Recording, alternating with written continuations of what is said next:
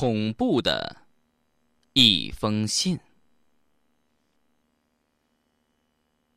这天到底是哪天，已经记不清了。磊忽然间合上书本说：“那狗日的说的不错啊，那两面镜子确实有问题。”然后他冲进卧房，将两面镜子撬下来，又砸得粉碎。镜子碎了，还是碎镜子。镜子后面的墙壁和其他地方也没什么两样。他似乎很失望。我一边吹着酒瓶，一边睁着醉眼看他发疯，心里不仅觉得好笑。于是我问他：“到底是他喝酒了，还是我喝醉了？”他不理我，又一头扎进他的书里。其实我很理解他的心情。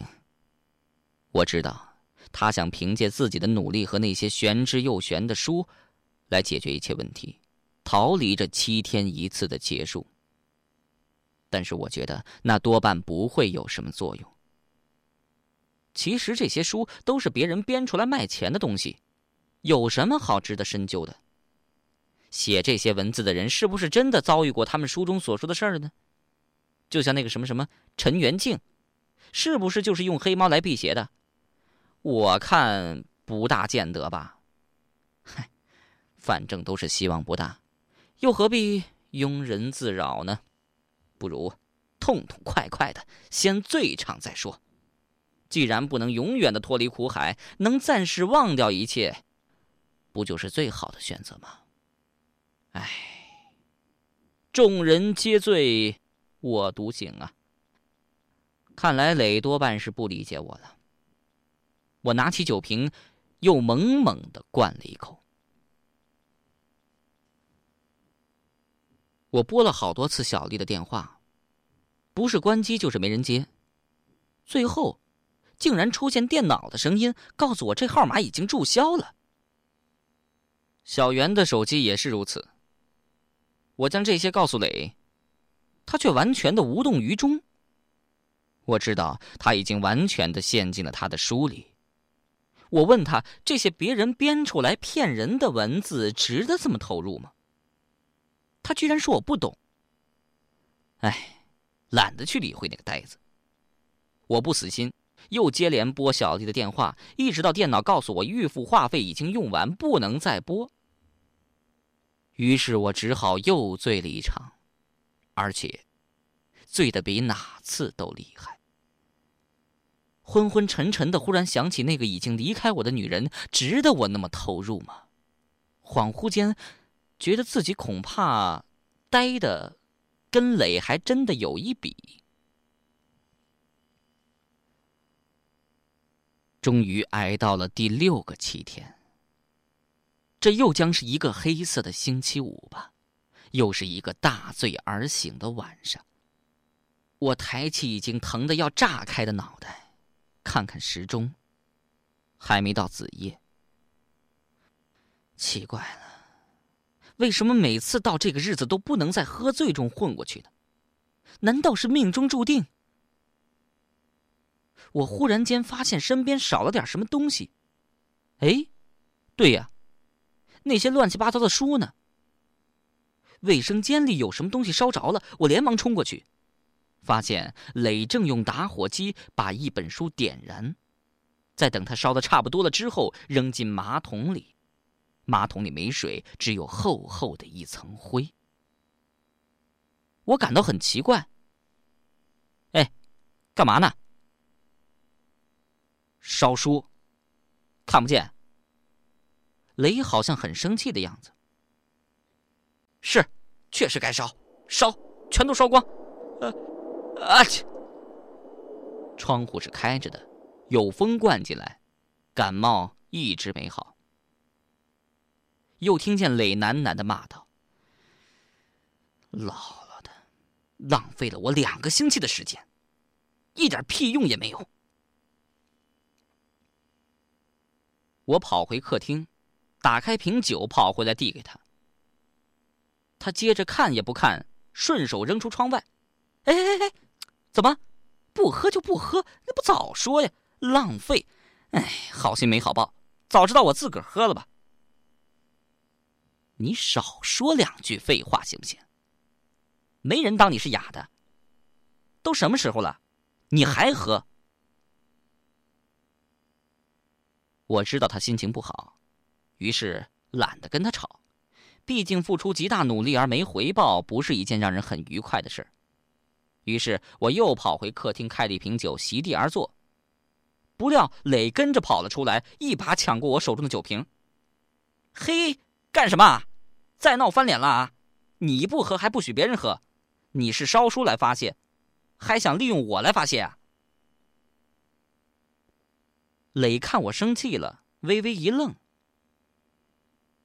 唉，懒得跟你说，反正现在你不能喝了，一会儿有事儿做。等我把那些破烂烧干净了先，我有话对你说。接着他又匆匆的跑回了卫生间。有事儿做。上个星期他好像也是这么说的，不理他，照旧。等他烧完出来，我已经差不多又是两瓶下肚了。斜眼望去，磊正缓缓的踱了进来，脸色大概是因为烤火而变得通红。这时候我已经微微带着醺醺醉意了。说吧，什么事儿啊？听好了。磊盯着我的眼睛，他眼睛里放着异样的光。那些书，确实没什么用。但我已经想清楚了一件事儿。什么事儿？那只黑猫，怎么死的？嗨，上星期不都说了吗？不是鬼杀的吗？不鬼根本就杀不了他。黑猫是专门辟邪的，他才是专门杀鬼的。哎，那你说他是怎么死的？磊冷冷的看着我，是冤死的，是被陷害死的，死在一个极其阴险的阴谋圈套之中。是是什么？杀只猫还用什么圈套？接着就听磊一字一句的说：“是你杀了他。”我打了个冷战，酒劲儿全从全身上下三千六百个毛孔中化作冷汗出来了。你，胡说！怎么会是我杀的？确实是你杀的，除此之外没再好的解释了。我终于想通了。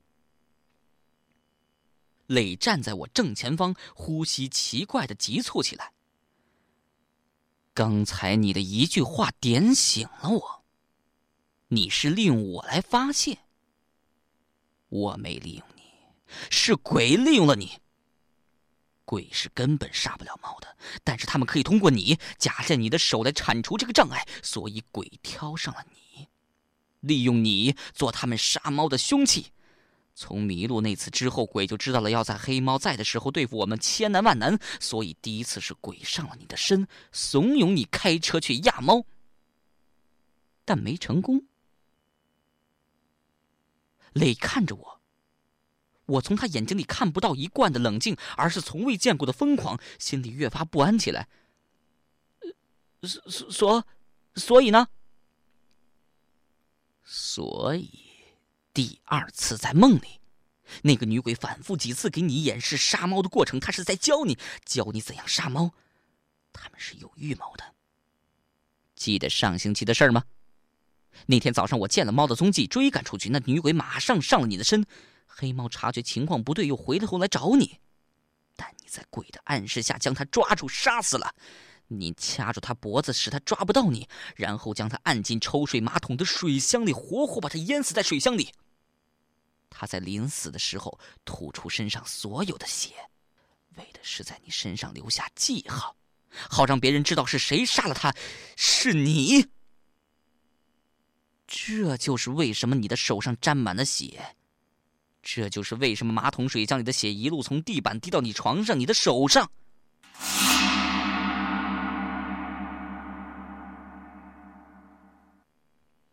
磊的面孔说不出的狰狞恐怖这不是我认识的磊他被鬼上身了我吓得一个字都说不出来两只手毫无意识的横在脸前希望挡住那咄咄逼人逐渐靠近的他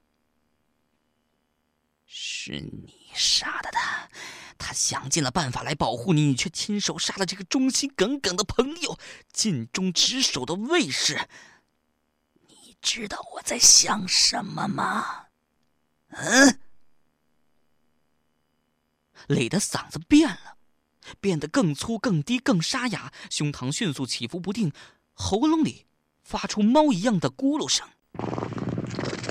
悄悄告诉你吧，小朋友，其实你杀错了，你杀的其实是雷。啊！我惊叫起来。是的。你杀的是雷，雷其实已经死了快一个星期了。雷恶狠狠的说着：“你不是害怕那些血迹是垒的吗？告诉你的那是垒的，我才不是那个白痴呢！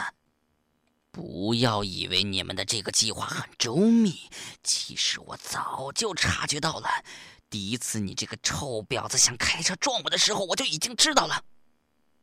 什么？什什什么臭婊子？还装啥？他猛地伸出右手，好像是爪子一样的抓了我的头一下，顿时我感到头上五道火辣辣的。他的指甲好硬啊！臭婊子，很得意是不是？阴谋得逞了是不是？他连续左右两爪攻击在我的脸上，你的臭老公呢？死到哪儿去了？嗯，躲得过吗？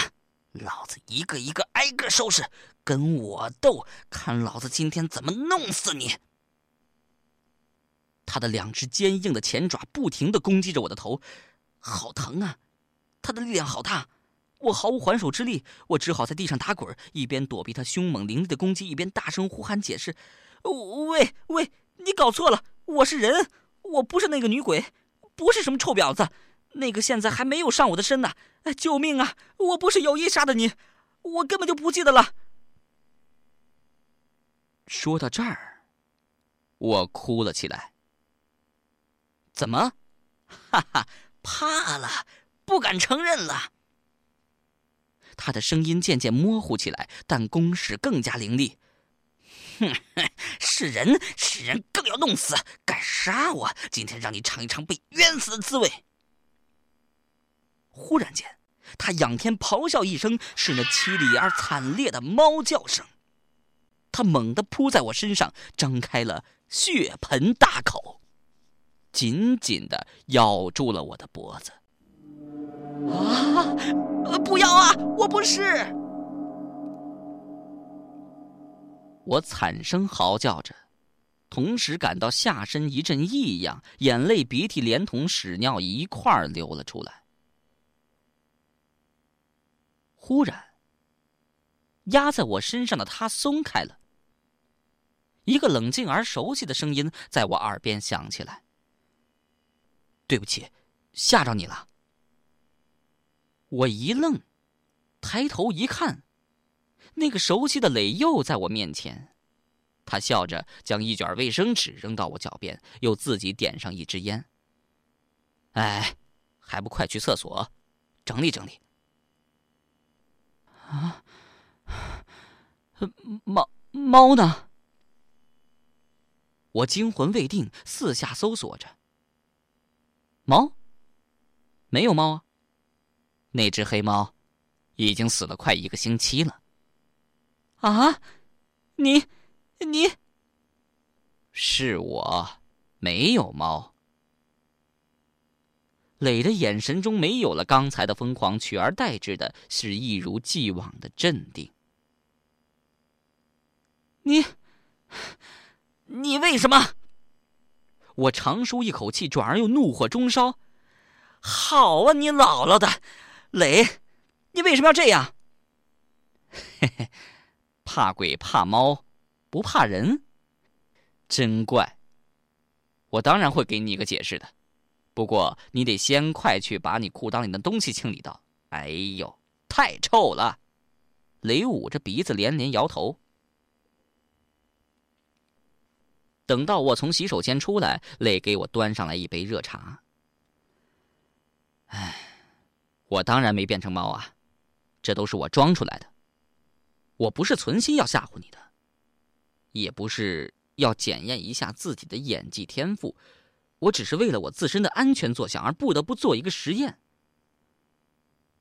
实验？你说这是实验？是实验，也是一条计策。因为我害怕被鬼知道我已经察觉到了他们的阴谋，就是那个杀猫的阴谋。我前面说的话都是实话，你的那句话提醒了我。利用，这是个借刀杀猫的毒计。既然可以很顺利的杀猫，杀起人来想必也很好用，所以，我不得不防着你点不过，我想至少他们到目前为止还没有想到这条计策还可以杀人。